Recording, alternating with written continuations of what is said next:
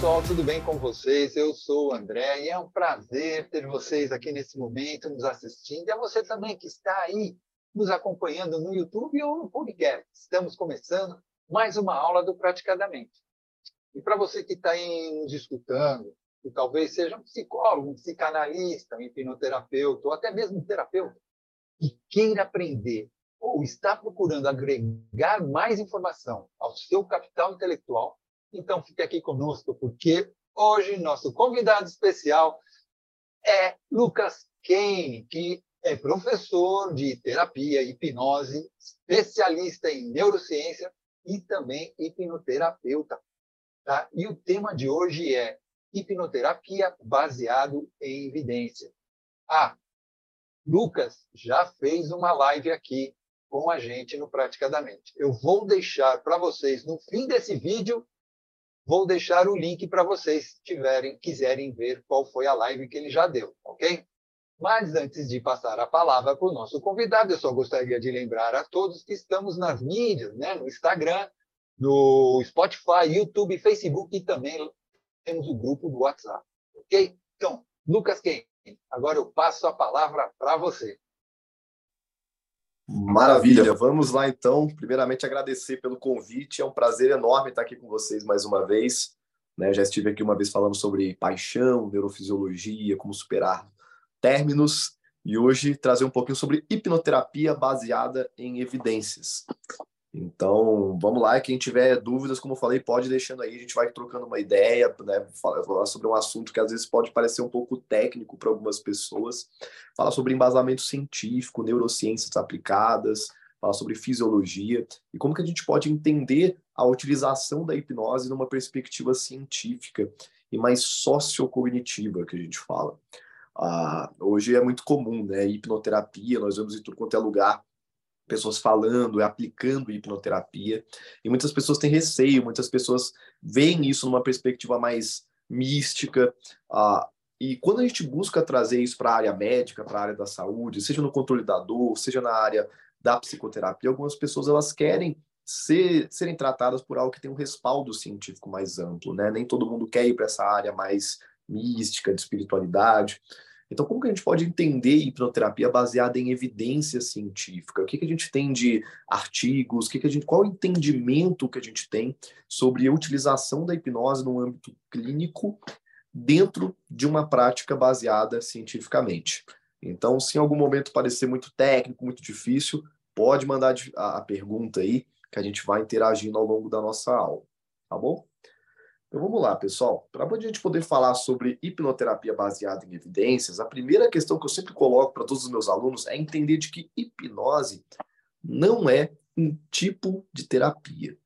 Pelo menos esse é o entendimento científico que nós temos. Hipnose não é por si só uma forma de tratar alguém. Ah, mas como assim, Lucas? Não está cheio de hipnoterapeuta por aí, as pessoas fazendo técnicas de regressão, disso, daquilo com hipnose. A hipnose não é uma, uma técnica terapêutica? Na verdade, não. A hipnose ela é uma ferramenta que pode potencializar os resultados de alguma terapia. E isso é incrível, é sensacional. Porque você, né, que está escutando esse, esse, esse áudio, esse vídeo, você pode ser já um hipnólogo, você pode ser um psicanalista, pode ser um psicólogo, pode ser um terapeuta integrativo, você pode já ter a sua abordagem e você quer melhorar os seus resultados. Você quer ter um resultado melhor, mais efetivo, mais rápido, ajudar a pessoa a ter uma transformação mais rápida. E a hipnose é justamente essa ferramenta que potencializa uma abordagem. Você pode, desde uma, uma abordagem conhecida na psicologia, como a terapia cognitivo-comportamental, até outras abordagens mais humanistas, psicanálise, isso, aquilo, seja algo que a gente tem um respaldo científico ou algo mais filosófico, a hipnose a gente sabe que pode potencializar várias técnicas, várias abordagens terapêuticas. Então, quando a gente encara a hipnose como por si só uma terapia, na maioria das vezes a gente vai realizar um processo muito superficial. O que seria uma terapia baseada única e exclusivamente em hipnose? Seria uma terapia que eu uso sugestão direta para tentar tratar alguém, que é o que justamente Freud fazia lá na época dele, o que vários hipnólogos dos séculos passados tentavam realizar com seus pacientes, e justamente por isso que se observou que não era tão, tão eficiente. Ou seja, eu buscava pegar um paciente com, né, na época o pessoal falava as histéricas de Freud. Ou seja, a pessoa tinha algum tipo de demanda, alguma psicopatologia, eu faria uma indução formal com ela, teoricamente levaria ela para um transe hipnótico, e a partir daí sugeriria para ela uma melhora. Algumas pessoas, dependendo do nível de suscetibilidade hipnótica que elas tinham, elas é, até tinham melhoras. Mas, além de ser apenas uma pequena parcela do, da população, esse resultado nem sempre se mantinha por muito tempo. Aí, às vezes, acontecia aquele deslocamento de sintoma e os vários problemas que Freud percebeu que fez ele largar a ferramenta da hipnose. Então, quando a gente entende a hipnose hoje numa prática baseada em evidência, não é essa perspectiva mais que Freud usava. Não é mais essa perspectiva de hipnose antiga, de tentar dar sugestão direta para alguém, mas sim entender a hipnose como um conjunto de ferramentas, de técnicas de introspecção que potencializam alguma abordagem que a gente sabe que funciona, como é o caso da terapia cognitivo-comportamental. Para quem não sabe, a TCC ela é apontada como padrão ouro hoje no tratamento de várias psicopatologias, como transtornos de depressão, transtornos de ansiedade, TDAH. Então, várias recomendações médicas, vários artigos científicos vão utilizar a TCC como, olha, essa é, essa é a linha de frente para tratar esses quadros, aliada a, a fármacos, às vezes, antidepressivos, ansiolíticos. Então, se você pegar a comunidade científica, a comunidade médica, eles vão entender que essas abordagens são as mais eficientes. O que poucas pessoas sabem é que existem evidências de qualidade que colocam a hipnose como uma ferramenta que gera resultados melhores quando associada à TCC do que a TCC isolada. Para poder exemplificar um pouco do que eu estou falando para vocês, que a hipnose é uma ferramenta que potencializa o resultado de terapia e não apenas uma, uma, uma, uma terapia isolada, eu posso pegar primeiramente aqui a hipnose, sem dúvidas, o maior respaldo científico que ela tem na história é no controle da dor. Mais do que na psicoterapia, a gente tem muita evidência científica da hipnose para analgesia e anestesia. Isso há muito tempo a gente já sabe que funciona bem. E aí vocês podem até procurar, para quem tem algum contato aí com prática baseada em evidência, que é um conceito hoje que está sendo difundido por aí, existe um grande expoente né, nacional que se chama Léo Costa. Léo Costa, ele dá cursos de práticas baseadas em evidência. Ele é muito conhecido por realmente ter esse entendimento, esse, ele passa esse conhecimento de como você conseguir selecionar artigos científicos de qualidade. E ele orientou um, um, um pesquisador chamado Rodrigo Riso, que ele fala justamente sobre dor. O Rodrigo Riso publicou um estudo científico bem legal que mostrava justamente que a hipnose melhora, ou seja, é, potencializa os efeitos de uma, de uma das principais abordagens para o controle de dor, que é educação em dor. Ou seja, quando o paciente ele tem um tipo de dor crônica, como, por exemplo, dor lombar, é, a dor lombar crônica, em geral, existem algumas abordagens que são padrão ouro, como, por exemplo, a prática de exercício físico e a educação em dor. Então, o simples fato do paciente ser educado quanto ao que é a dor, ela receber uma orientação sobre o assunto, costuma ajudar o paciente a ter uma melhor qualidade de vida, conseguir lidar melhor com aquela dor. Quando você utiliza educação em dor associada a técnicas de hipnose, o resultado é melhor do que quando você faz apenas educação em dor. Então, para quem quiser pesquisar, o, pesquisador se chama Rodrigo Riso e a pesquisa ela vai estar em inglês, mas é, é vocês podem traduzir seria a hipnose melhora os efeitos da educação em dor em pacientes com dor lombar crônica não específica. Esse aqui é o, o, título do artigo, vocês encontram aí no PubMed, vocês podem dar uma lida aí para quem tem esse tipo de contato. Bom, agora eu falei sobre dor. E para psicoterapia, Lucas, e quando a gente fala sobre tratamento de ansiedade, depressão, isso, aquilo, a gente tem uma outra meta-análise, foi publicada em 2020 ou 2019, não lembro, é, que foi do, Nicol, do, do Ramondo, acho que é Nicolino Ramondo o nome dele, que foi justamente mostrando que a hipnose, uma meta-análise que pegou vários estudos científicos que foram feitos nesse sentido ao longo dos, últimos, dos, dos últimos anos e que comparava a terapia cognitivo-comportamental com a terapia cognitivo-comportamental mais hipnose, ou seja, é o que a gente chama de hipnoterapia cognitiva, que é você associar as técnicas de hipnose à TCC.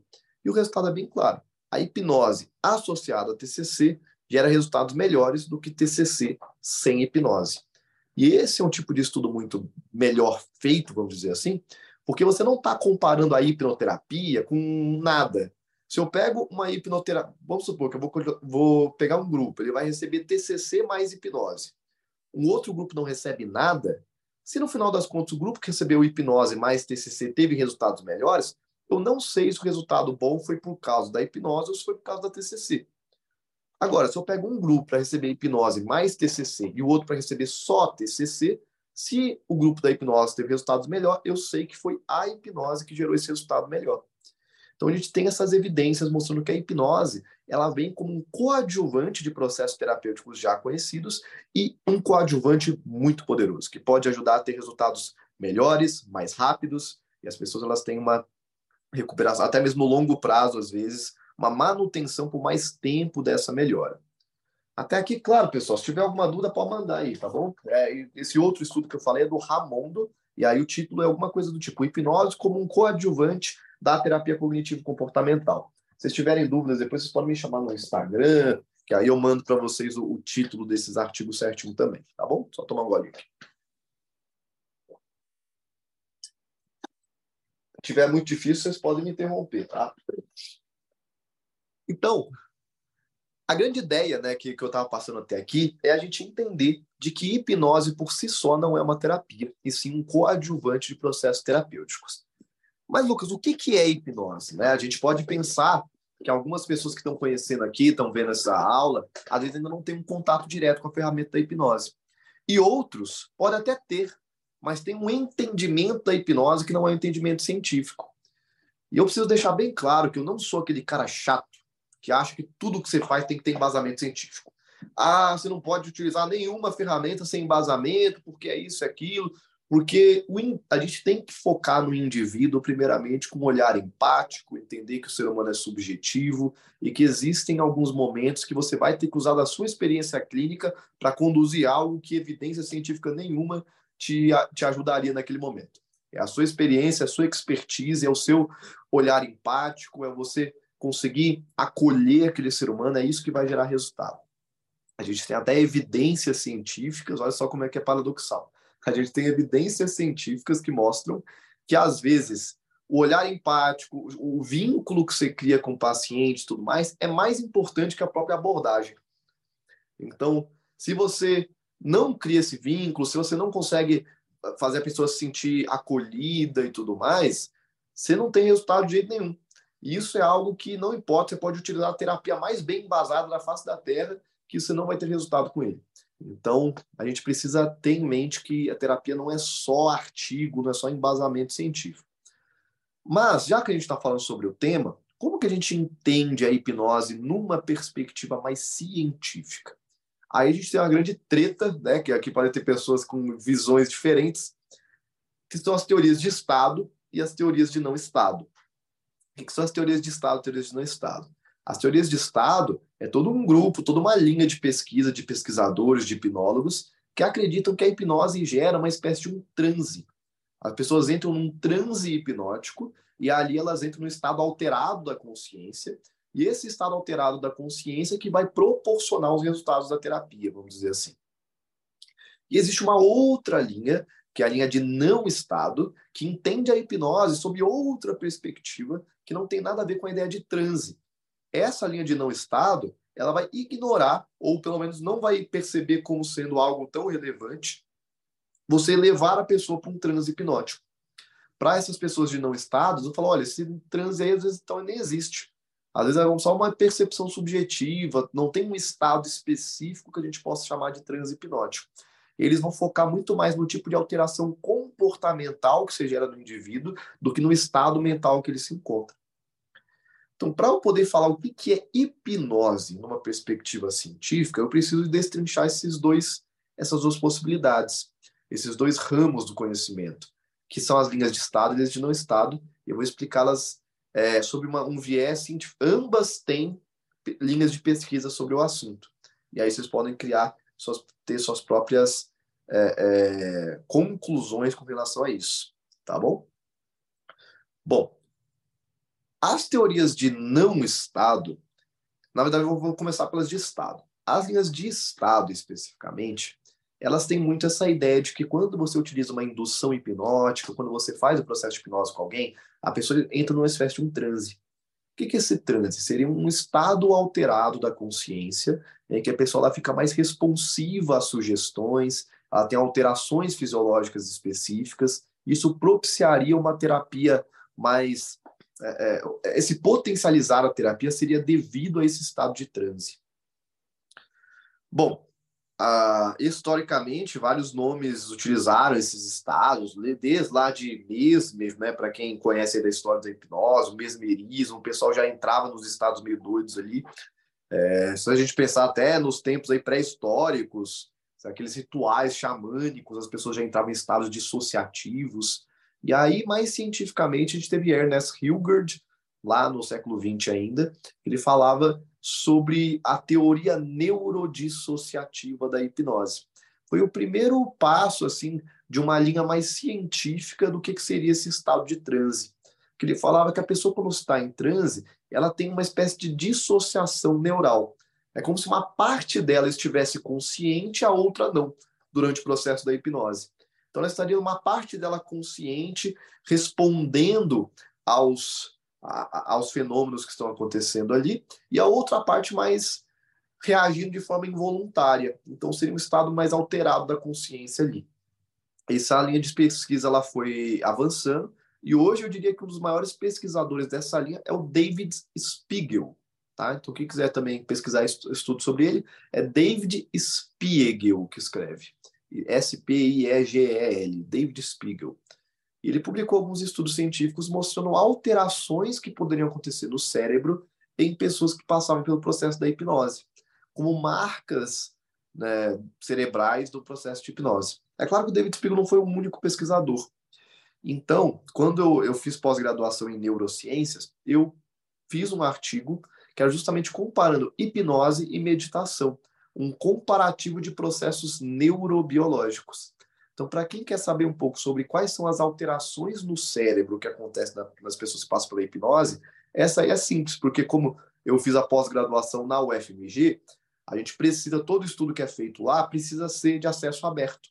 Então, se você pesquisar hipnose e meditação, um comparativo de processos neurobiológicos aí no, no Google, você vai cair no meu estudo e vai ter de acesso aberto, qualquer pessoa pode baixar. Eu nem tenho permissão para comercializar isso, precisa ser de acesso aberto para todo mundo. Então você pode baixar e ler esse estudo. Esse estudo eu peguei todos os artigos científicos que comparavam hipnose e meditação em termos de neurobiologia e fui apontando as principais alterações. Então, só a título de curiosidade, né, para quem quiser saber, a primeira alteração que acontece no cérebro das pessoas que passam pela hipnose tem a ver com as ondas cerebrais. Boa parte das pessoas que trabalham com terapias integrativas já tiveram algum contato com isso. Por exemplo, quem trabalha com Theta Healing, né? A gente tem algumas terapias alternativas que falam. O que é o Theta Healing? É você ajudar a pessoa a entrar em estados de ondas Theta, né? Então, a própria hipnose, as pessoas falam muito sobre reduzir o padrão de ondas cerebrais. E muita gente fala sobre isso sem entender exatamente o que são ondas cerebrais, né? Porque é muito complexo. Às vezes a gente fala de neurociência, parece que é um negócio simples, mas é complexo demais. Entender o que é uma onda cerebral é extremamente difícil, não é uma coisa simples, não. Mas se a gente fosse resumir aqui, eu diria de que o processo de ondas cerebrais, é, o que, que é uma onda cerebral? Vamos imaginar, fazendo uma, uma metáfora, que você está num ambiente que está uma multidão de pessoas falando. Tem um monte de gente falando, cada pessoa falando uma coisa no seu ritmo ali, então tá aquela barulheira, aquela chiadeira. Se a gente somasse as ondas sonoras ali sendo produzidas por cada pessoa, essas ondas sonoras elas iam estar vibrando uma frequência muito rápida e de baixa amplitude, porque é cada um ali está tudo desincronizado. Então a gente tem ondas rápidas e de baixa amplitude. Agora, se todo mundo resolvesse falar de forma sincronizada, né, como num coro, por exemplo, se vocês estão cantando juntas, aí as ondas sonoras já seriam lentas e de alta amplitude, porque agora você somou aquelas ondas delas. A mesma coisa acontece com o nosso cérebro. Se os nossos neurônios estão desincronizados, ou seja, cada um fazendo o seu próprio trabalho ali, ou seja, eles estão a todo vapor, cada um fazendo o seu papel ali, eles estão desincronizados nesse processo, nossas ondas ficam muito rápidas. Isso acontece quando a gente está num estado de vigília, de alerta. Então, se vocês estão prestando atenção nessa aula aqui, vocês estão com ondas cerebrais mais rápidas, ondas beta. Por quê? Porque seus neurônios estão ativos, eles estão ali tentando raciocinar esse monte de nome estranho que eu estou falando aqui, esse monte de evidência científica, eles estão tentando pegar esse assunto, seus, seus neurônios estão trabalhando, as ondas ficam rápidas. Agora, quando você vai dormir, por exemplo, o tálamo, que é uma área do cérebro, começa a sincronizar a atividade dos seus neurônios. Aí as ondas vão ficando mais lentas, de maior amplitude, eles vai ficando mais relaxados, vai entrando em estado de repouso, até dormir. É claro que não é de uma hora para outra, não é de ondas beta direto para ondas super profundas. Então a gente tem um meio termo aí no, no meio desse caminho. Então, falei que as ondas beta são ondas rápidas que a gente tem quando a gente está acordado. As ondas alfa já são um pouco mais lentas. Acontece muito quando você está meditando, por exemplo. Você entra em estado ali de ondas alfa. Ondas teta já são muito lentas. Acontecem em alguns estágios do sono já. O que os estudos científicos mostram é que tanto a hipnose quanto a meditação, mas algumas evidências mostram que mais a hipnose até do que a própria meditação, as pessoas conseguem ter um aumento considerável nos padrões de ondas teta. Então, é uma redução drástica nessa frequência das nossas ondas cerebrais. A gente tem, de fato, uma lentificação das nossas ondas cerebrais. Então, essa é a primeira questão que pode acontecer conosco no processo de hipnose, uma redução, uma lentificação das ondas cerebrais até chegar ali nas ondas teta, mais ou menos. O que mais que pode acontecer no cérebro da pessoa que está passando por um processo de hipnose? Algumas áreas do cérebro específicas com estudos de neuroimagem parecem estar muito associadas à hipnose, como, por exemplo, o córtex do símbolo anterior, que é uma estrutura que liga, faz várias conexões entre as áreas mais racionais e as áreas emocionais do nosso cérebro. Essa área é muito ativada no processo de hipnose, assim como outras, como o córtex occipital, que é a principal área relacionada à percepção visual, tanto você ver algo de fato, quanto você imaginar. Então, a gente tem a hipnose também associada ao córtex occipital. Córtex pré-frontal, que tem a, tem a ver com a nossa capacidade de planejamento, a parte mais racional do ser humano, entre aspas. Então, várias áreas, várias redes associadas ao processo de hipnose. Tá? Até aqui ficou claro? Deixa eu só ver o chat, que acho que alguém falou alguma coisa. Ah, o contato que não gera conexão visceral não produz resultados positivos nas terapias. Perfeito, é isso mesmo o Adam Boesen conseguia produzir catarse com massagem corporal. Boa, né? é isso mesmo. A gente tem, com certeza, um papel fundamental da conexão, do vínculo terapeuta-paciente no processo da terapia. Tá? Bom, se tiverem mais dúvidas, podem mandar. Então, eu destrinchei a ideia da hipnose enquanto alterações no cérebro que poderiam ter a ver com uma espécie de um transe que a pessoa entra, né? Ah, Lucas, então pronto, então provamos que o transe existe. É aí que entra o problema. O problema é que essas alterações, primeiro, elas são um pouco controversas de estudo para estudo. Alguns estudos identificam algumas alterações neurais, outros identificam outras. Assim como, dependendo do tipo de sugestão hipnótica que você dá, a alteração neural também modifica. Então, outros processos, por exemplo, a própria meditação, também gera essas alterações neurais semelhantes. Então a gente começa a perceber que essas alterações neurais, elas existem sim, o que prova que a hipnose está gerando efeito real. Só que ela não é uma coisa específica. Não é uma coisa do tipo, todo tipo de hipnose gera esse mesmo tipo de alteração. E não é só a hipnose que gera essa alteração. Outros processos também geram. Aí entra as teorias de não estado, que começa a falar, olha, não é que não existam alterações cerebrais, elas existem. As pessoas estão tendo reações neurais. Só que a gente não pode definir a hipnose a partir delas, porque ela não é específica e única da hipnose. Diferentes hipnoses geram diferentes alterações neurais. E quando a gente pensa em outros processos, a gente tem às vezes alterações neurais semelhantes. Aí as teorias de não estado começam a entender a hipnose muito mais numa perspectiva sociocognitiva. Nessa perspectiva, a hipnose nada mais seria do que um processo em que um hipnotista dá sugestões para o hipnotizado. Então é muito mais o foco na sugestão. E o que é uma sugestão? Aí tem um grande pesquisador da área sociocognitiva, se chama Irving Kirsch. Se for escrever, é Irving Kirsch. Fala Irving Kirsch. Ele tem um estudo bem legal que se chama hipnose e placebo, expectativa de resposta como um mediador da, dos efeitos da hipnose, alguma coisa assim. E ele explica o que é uma sugestão hipnótica. Porque uma sugestão é basicamente o seguinte: quando você tem uma comunicação com alguém, é, uma, quando você dá uma instrução para alguém, você espera uma resposta voluntária dela. Então, se eu virar para você e falar, olha, segura essa garrafinha aqui para mim, eu estou dando uma instrução, né? eu estou pedindo para a pessoa fazer algo voluntariamente. Se a pessoa lá, ela realmente responder aquilo, ela vai voluntariamente ter a intenção de pegar minha garrafinha. Isso é instrução, isso é intenção. Sugestão é um pouquinho diferente. Sugestão é um tipo de comunicação em que a gente espera uma resposta involuntária do paciente. Então, eu viro para a pessoa na hipnose e falo: olha, quando você abrir seus olhos, você, né, vou pensar é, aquela hipnose de palco, né, vou fazer uma alucinação da hipnose de palco. Quando você abrir seus olhos, seu ídolo vai estar na sua frente. Então, é uma resposta involuntária. A pessoa vai abrir o olho e vai alucinar que tem um ídolo na frente dela ali. Então, você espera uma resposta involuntária no processo da sugestão. No processo de hipnose, muitas vezes o que acontece é você dar instruções seguidas de sugestões. Por exemplo, eu ele fala assim: olha, junta suas duas mãos desse jeito. O que, que é isso? É uma instrução. Estou pedindo para a pessoa voluntariamente juntar as mãos.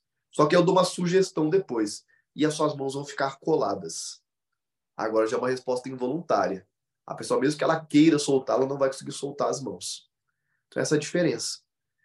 E por que, que a sugestão funciona? Por que, que o fato de eu falar que a pessoa vai ter uma resposta, a pessoa acaba tendo aquela resposta? Por um processo chamado é, expectativa de resposta, que é basicamente a crença que a pessoa tem de que ela vai ter aquela resposta específica. E essa crença tem um caráter de autoconfirmação. Então, o fato de eu acreditar que eu terei aquela resposta faz eu ter aquela resposta, porque a minha expectativa modula o meu comportamento.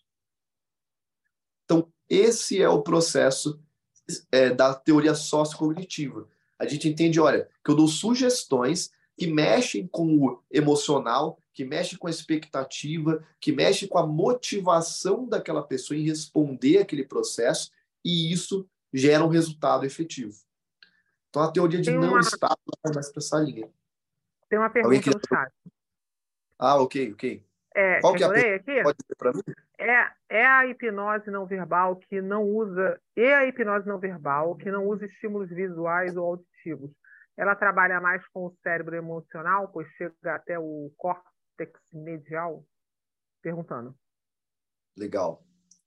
Ó, a hipnose não verbal é, depende muito da. Assim, da, eu, eu, eu cheguei a, a, fazer o curso com o Giancarlo Russo e tudo mais. É, em alguns momentos, você pode utilizar diferentes formas de estímulo, né? Você pode utilizar estímulos que são visuais, de certa forma, quando você utiliza a prosêmica, quando você utiliza ali é, gestos, coisas nesse sentido. Você pode utilizar sons específicos também, você pode utilizar toques. A ideia da hipnose não verbal seria você gerar certas estimulações sensoriais que vão gerar algum tipo de reação fisiológica na pessoa. Eu preciso deixar claro nesse sentido que a, a gente não tem muitos estudos científicos específicos sobre hipnose não verbal. O que a gente tem são alguns estudos falando sobre o que acontece em certos rituais tribalísticos, por exemplo, e que a gente consegue trazer isso para o que acontece na hipnose não verbal. Então, o que acontece é uma somatória da expectativa da pessoa, ou seja, a pessoa entra numa expectativa grande que algo vai acontecer com ela, e aí entra essa ideia da teoria sociocognitiva, mas tem um papel sim das estimulações. Então, quando você gera prosêmica, quando você gera certos toques, quando você gera certos, certos sons, isso atiça uma reação fisiológica na pessoa que pode acabar justamente ativando esse cérebro emocional, que seria, por exemplo, uma reação da amígdala cerebral. Então, vou pegar a própria prosêmica mesmo. A gente tem até estudos, não sei se já ouviram falar, da paciente SM. Paciente SM foi uma paciente que teve uma lesão, ela precisou. É, ela, ela não tinha o funcionamento da amígdala cerebral, que é a principal estrutura relacionada à reação de medo, memória emocional. E ela tinha uma prosêmica né, muito diferente das outras pessoas. Ela não tinha problema de invadir o espaço pessoal dos outros. Por quê? Porque quando, você se aproxima demais de alguém, é natural que a pessoa tenha uma reação com aquilo. E isso tem muito a ver com a amígdala cerebral, que é uma área envolvida aí com o sistema límbico, que as pessoas falam que é o cérebro emocional da pessoa. Então, de certa forma, sim, essas estimulações elas podem acabar gerando reações fisiológicas que vão atuar nesse cérebro mais emocional, é, mesmo que aquilo não passe por um crivo da racionalidade da pessoa, tá? Agora, aprofundar, aprofundar mais na hipnose não verbal é algo que eu costumo não fazer muito por conta dessas controvérsias que tem, a gente tem diferentes linhas de pesquisa, tá? Mas seria mais ou menos por aí, beleza? Não sei se ficou claro, mas qualquer dúvida pode perguntar de novo aí. Então, a hipnose, é, na, na, teoria sociocognitiva, ela seria mais isso, né? Um processo de sugestão, um processo de se comunicar com o paciente de tal forma que ele crie expectativas, que ele se motive a cooperar e isso vá potencializando a terapia. Então faz todo sentido a gente utilizar a hipnose nessa perspectiva, junto com terapia cognitivo-comportamental, por exemplo. Então, a gente está tendo mais ou menos o mesmo nível de entendimento ali sobre o ser humano. Nesse sentido, quando a gente entende a hipnose nessa perspectiva, a gente começa a não se importar tanto assim com a ideia de levar a pessoa para transe hipnótico, de ficar aprofundando a pessoa né, num, transe profundo. A gente começa a entender a hipnose muito mais como um conjunto de técnicas de introspecção que ajudam a pessoa a ficar mais motivada, mais engajada, mais é, é, com uma expectativa mais adequada. E a partir daí a gente conduz técnicas terapêuticas já conhecidas como sendo eficientes. E aí vamos entrar, né, respondendo a grande pergunta, né, vamos dizer assim, dessa, dessa aula, dessa live. O que, que é hipnoterapia baseada em evidências, então? Hipnoterapia baseada em evidências seria a gente utilizar a hipnose nessa perspectiva científica, que é um conjunto de técnicas de introspecção, de visualizações mentais, que vão ajudar a pessoa a se engajar mais na terapia e, a partir daí, conduzir num contexto hipnótico técnicas validadas pela ciência que, que são técnicas validadas pela ciência? Por exemplo, para poder tratar uma fobia específica, padrão ouro seria conduzir uma dessensibilização sistemática.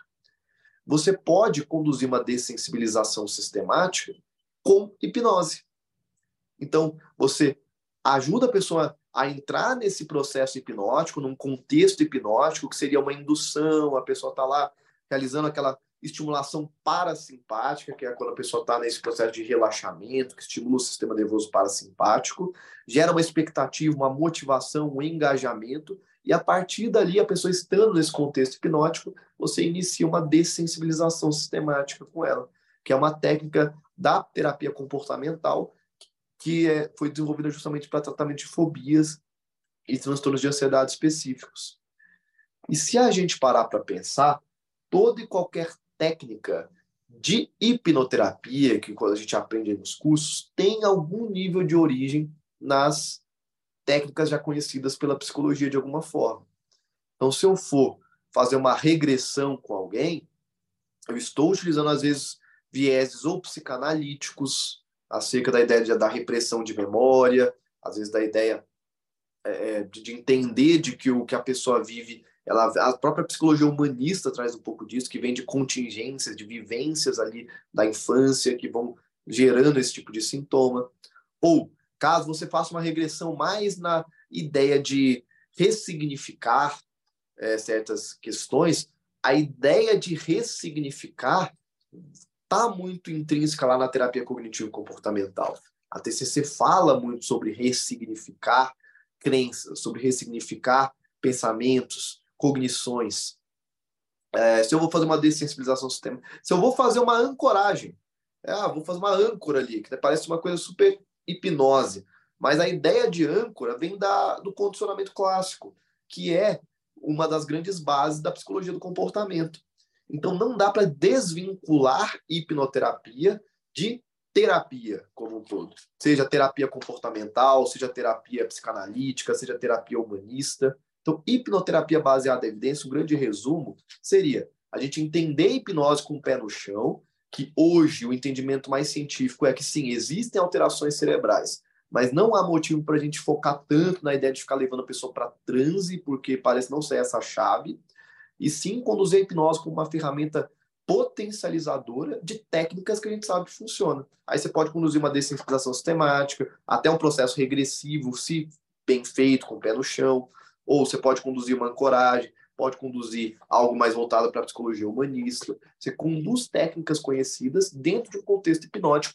Isso vai gerar resultados melhores do que você conduzir sem o contexto hipnótico. Então, um grande resumo seria isso, né? A gente pensar em hipnoterapia baseada em evidências como uma ferramenta que você que está assistindo essa aula, você pode ser psicólogo, pode ser psicanalista, pode ser terapeuta integrativo, pode ser médico, que aí, como eu falei lá do estudo do Rodrigo Riso, vai servir para controle de dor. Você pode ser de qualquer área da saúde como um todo, seja saúde mental ou saúde física, orgânica do, do, do indivíduo, e utilizar a hipnose como uma ferramenta coadjuvante, potencializador de resultados, tá? Então, acho que é isso, né? Eu dei meus 50 minutos, não foi? Acabou meu tempo aqui ou não? Uh, não, 50 ainda tem mais um pouquinho, mas tudo bem, tá? Então, mas mesmo é assim está é... muito, tá muito elucidativo, né? Tá é bem.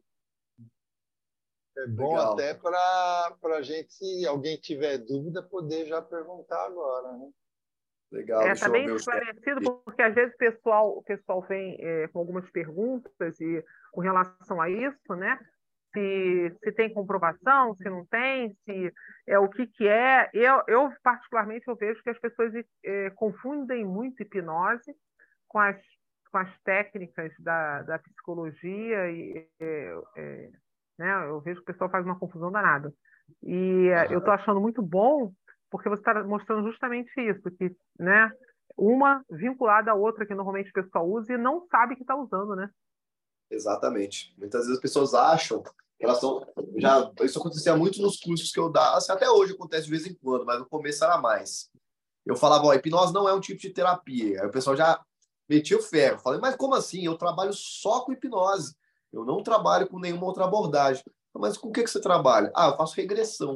Regressão tem várias origens aí em teorias da psicologia, desde a psicanálise, é, ah, eu trabalho com coragem, trabalho com isso, com dessensibilização. São técnicas. A própria PNL, que eu acho super legal, tá super interessante, não tenho crítica sobre a PNL em si, mas a PNL, é, se a gente parar para pensar, várias das questões que são faladas na PNL é o que já está ali na psicologia humanista, na TCC, mas falada de outra forma. Então, não é algo super diferente uma coisa da outra. Geralmente, a PNL ela traduziu isso para uma linguagem mais fácil do, do leigo entender, vamos dizer assim, né? E isso é legal. E eu queria até fechar, então, falando, já que a gente tem alguns minutinhos aqui, uh, já que a gente está falando de embasamento científico, uh, eu já mostrei para vocês alguns artigos, né? Eu, eu sempre falo lá no meu Instagram sobre artigos também, mas foram nos últimos cinco anos que a gente teve, de fato, estudos científicos de alto rigor metodológico sendo publicados sobre hipnose né, para psicoterapia especificamente. Então a gente tinha muito estudo para controle de dor, analgesia, e tinha um estudo para psicoterapia também, só que estudo ruim, porque uma coisa que a gente precisa entender é que não é porque tem estudo científico quer dizer que presta, tá? Às vezes o estudo científico ele é super mal feito, eu até assim, uma verdade inconveniente. Toda hora eu recebo proposta de revista predatória. O que é revista predatória? São umas revistas que querem publicar o seu artigo científico, você pagando um valor, mas ele não está nem aí para o nível de rigor que aquele artigo tem. Eu escrevi um estudo na minha graduação que era sobre tratamentos caseiros de onicomicose, micose de unha, né, quando eu estava iniciando lá na biologia. É um estudo que eu fiz para eu poder aprender um pouco como é que funcionava artigo científico. Não é um artigo né, que dá para a gente considerar como um resultado válido, mas toda hora tem pessoal querendo publicar isso aí. Ou seja, essa é a prova mais clara de que ter um artigo publicado não quer dizer que ele é bom. As pessoas querem publicar, é a coisa mais fácil que tem é se publicar um artigo científico. Qualquer, qualquer Zé consegue publicar um artigo científico por aí. Agora, nos últimos cinco anos, nós tivemos artigos científicos bons sendo publicados sobre hipnose. E para exemplificar, que eu acho que é um dos melhores artigos para isso, foi em 2022, eu acho, ou 2021, né, nesses últimos anos, que teve uma pesquisadora chamada Cristina Fur, eu acho que ela é da Alemanha, mas não lembro, que ela publicou um artigo que foi a hipnoterapia clássica. Essa que a gente aprende por aí na maioria dos cursos, regressão, isso, aquilo. Ah, em comparação com a terapia cognitivo-comportamental, que é o padrão ouro para tratamento de depressão, é, então, para o tratamento de depressão. Então, fez essa, essa, essa comparação. Hipnoterapia clássica versus TCC para tratamento de depressão. Foi um estudo de não inferioridade. E que é isso? Ela mostrou que a hipnoterapia clássica ela não é inferior à terapia cognitivo-comportamental para tratamento de depressão. Pode parecer algo assim, ah, Lucas, mas é só não inferior. Mas ser não inferior é muita coisa. Porque a TCC até então é considerado padrão ouro, ou seja, todas as recomendações é, não, tem depressão? Vai fazer TCC. E mostrou que a hipnoterapia, ela gerava resultados tão bons quanto. E a hipnoterapia clássica não é a hipnose associada a TCC. Então, quando a gente pega a hipnose e associa a TCC, o resultado é ainda melhor. Então, só para exemplificar aí, falar um pouco sobre artigos e tudo mais, tá? Aí a gente tem um monte de evidência que a gente pode Qual conversar mais. Qual o nome da, dessa, dessa daí que você falou? É Cristina K. Cristina ah. Fur. F-U-H-R. Cristina Fur. Aí a, o artigo dela vai estar tudo em inglês, tá? Mas é alguma coisa do tipo: eficácia, eficácia da hipnoterapia em comparação com terapia cognitivo comportamental para tratamento de depressão. E o pessoal está aqui dando os parabéns aí pela, pela aula de hoje. Valeu, é, valeu, obrigado. E, e, é. e a, quem também? Ah, o Irmo aqui, o Irmo Neto, ele trabalha muito com a hipnose não verbal, né? Ele até comentou que a neurociência do apego dá uma base muito sólida para os fenômenos que vemos na hipnose não verbal e os toques. Legal, legal. É, é isso mesmo, assim, é, é, a gente não tem estudos científicos específicos que no título vai estar lá, hipnose não verbal. A gente tem poucos estudos sobre isso, mas tem muitos estudos de fenômenos, processos que estão presentes na hipnose não verbal. Então dá para a gente fazer esse link com essas coisas que a gente vê em vários processos, em rituais, nisso, aqui, lá, neurociência do apego e tudo mais, e trazer isso para a hipnose não verbal como uma possível explicação. É bem nessa linha mesmo. E o Luiz Cláudio ele até falou assim, Lucas, boa noite. Você pode encaminhar alguns links de bons artigos para compartilhar nos grupos? Posso sim, posso sim. É só é, eu mando, eu mando para vocês lá, se conseguirem encaminhar lá no grupo, eu, eu mando sim tudo para vocês. Tem alguns estudos, vou pegar esses que eu mencionei para vocês hoje na, na aula, e aí eu envio, é capaz de até ter os artigos, né? E aí eu envio para vocês já o arquivo também, se for o caso. Legal. Bom, é, eu não sei se você está no nosso grupo de WhatsApp do Praticadamente. Eu acho que não, mas aí você pode me mandar lá que eu, que eu, que eu acesso e envio para vocês. Tá, de repente, se você quiser, você poderia até dentro do grupo já. Já mando lá, o... né? É. Beleza, e... pode, pode mandar o tá. convite que eu entro. E o, e o Luiz, Clau... Luiz Paulo ele emenda aqui também perguntando para você o que você acha da hipnoterapia clássica. Tá, então, é, a, a gente tem, quando a gente pensa nessa hipnoterapia clássica, do sentido assim, olha, existe uma causa raiz por trás dos seus problemas, vamos fazer uma regressão para resgatar a causa raiz. É, não é que eu seja um, um crítico, se ah, nada presta, não funciona nada, mas não é a visão de terapia que eu tenho. Né? A minha visão de terapia é que todo transtorno é multifatorial. Então a gente precisa ter uma visão biopsicossocial do ser humano. Né? É nome difícil, mas a gente não pode pensar num transtorno tendo uma causa única. Ah, eu tenho depressão porque teve um evento causador inicial na minha infância que gerou. Eu não tenho essa visão porque ela não é suportada em evidências. Né? A gente, tá, a toda a comunidade da psicologia da psiquiatria tem um entendimento completamente diferente sobre como os transtornos são desenvolvidos. Então, existe coisa da hipnoterapia clássica que a gente aproveita, mas existe muito também de que já é muito desconstruído pela ciência hoje, a gente precisa dar um passo a mais e começar a se desvincular de conceitos que já não são bem embasados. Né? E a gente busca trazer esse, essa forma de aplicar a hipnose dentro do que a gente hoje entende que faz sentido. Tá?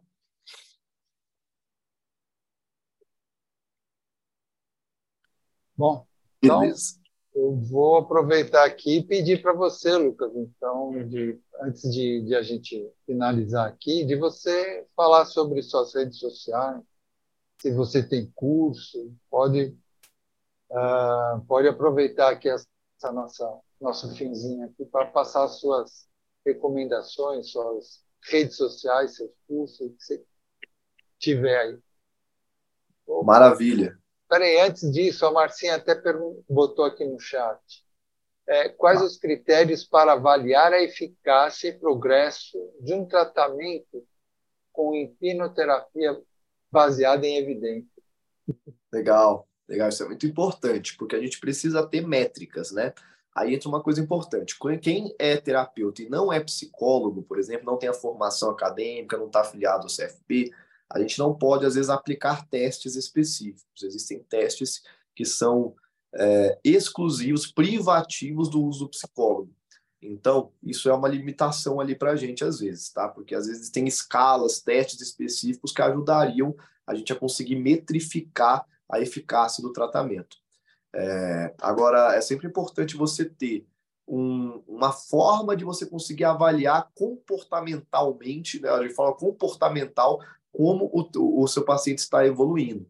Então, não sei se a pergunta foi, foi isso exatamente, mas a ideia é que você consiga metrificar com o seu paciente quando ele fala, por exemplo, que ele está num transtorno depressivo, quais os comportamentos que ele está tendo ali ao início da terapia, para que quando ele vem para uma segunda, para uma terceira sessão, você consiga metrificar se aqueles comportamentos se mantiveram ou não. Então, é sempre importante saber exatamente como ele estava se comportando e como ele está se comportando agora.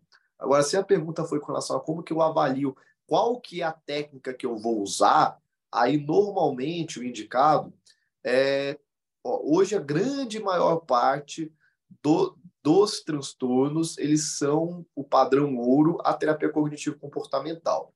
Algumas específicas a gente tem ali, é, por exemplo, a terapia comportamental dialética, tá? Então, para alguns transtornos específicos. Então, eu diria que as duas principais linhas a se estudar é a TCC, que é a terapia cognitiva, e a análise do comportamento, que a gente chama de behaviorismo radical, que são as duas linhas mais científicas. Agora, vamos supor que você quer conduzir uma terapia mais voltada ao humanismo, alguma coisa nesse sentido, associando a hipnose com uma ferramenta potencializadora, é, não, a gente não apontaria como padrão ouro, mas a própria APA, a própria é, é, a, a, APA é American Psychological Association, né? A APA ela recomenda de que se a pessoa não está tendo resultado com aquilo que é padrão ouro, você pode utilizar outras abordagens mais empíricas. Então você não tem que se restringir, ah, só vou usar isso. Mas o que a gente tem aí mais de mais padrão ouro é TCC, é análise do comportamento. Então são essas técnicas mais de, dessa linha aí que você vai utilizar, tá? É, mas o mais importante é a gente ter plausibilidade daquilo que a gente está utilizando e, e, tem muitas técnicas diferentes que podem ser utilizadas, tá bom? Espero ter elucidado um pouquinho, pelo menos. Ela deu ok aqui. Beleza. Ok. Então tá bom. Então, é, pessoal, muito obrigado mais uma vez pelo convite. Foi um prazer estar aqui com vocês. Que bom que fez sentido. Né? Eu vou mandar para vocês os estudos certinho. É, com relação às minhas redes, meu Instagram é o lucaskanexm. Então, Kane é K-A-N-E, Lucas Kane. É, pesquisar Lucas Kane deve me achar lá no Instagram. Também tem meu canal do YouTube, que é o Lucas Kane, tudo sobre hipnose, que tem lá vários conteúdos também sobre hipnose, uma perspectiva mais científica. E o principal local onde eu faço publicações aí de artigos e tudo mais é lá no meu Instagram. Então, as duas redes mais importantes é o meu Instagram e o meu YouTube mesmo. A gente tem cursos, né? A gente voltou agora com as formações presenciais e tudo mais. E a gente vai ter um lançamento para que muita gente me conhece por conta de um curso de neurociências gratuito que eu tinha lá no YouTube. Porém, esse curso, apesar de ele ser muito bom, né? Fiquei muito assim lisonjeado com os feedbacks positivos que eu recebo por lá. É um curso que ele já está antigo, então ele já está um pouco desatualizado. Então, no mês que vem, agora em agosto, já provavelmente, no máximo ali em setembro, a gente vai lançar a nova versão do curso de neurociências para terapeutas. Então, vocês podem me acompanhar lá no Instagram, que todos os cursos, todas as formações que vierem, eu vou estar divulgando por lá. Vai vir curso de neurociências para terapeutas e vai vir curso de hipnose também. As próximas turmas, nesse ano ainda, a gente vai ter algumas. É isso. Muito obrigado, foi um prazer. Tamo junto. Perfeito, obrigado a você. Bom, pessoal, então aqui estamos encerrando mais uma aula sensacional que tivemos aqui. Espero que vocês tenham gostado. E lembrando a todos também para que entram eh, em nossas redes sociais para receberem uh, nas nossas redes sociais, especialmente no Instagram, para que vocês possam receber os comunicados de todas as nossas próximas aulas que vamos ter por aí, tá? Em nome do Praticadamente, agradecemos imensamente ao Lucas Ken e a todos que estão aqui presentes, ao vivo, e para continuarmos evoluindo juntos, eu convido a todos a interagirem conosco, deixando seus comentários, sugestões e feedback. Isso é muito importante para que possamos melhorar sempre e trazer o melhor conteúdo para vocês. Então vamos nos despedindo e a gente se encontra na nossa próxima aula do Praticadamente. Até lá, pessoal!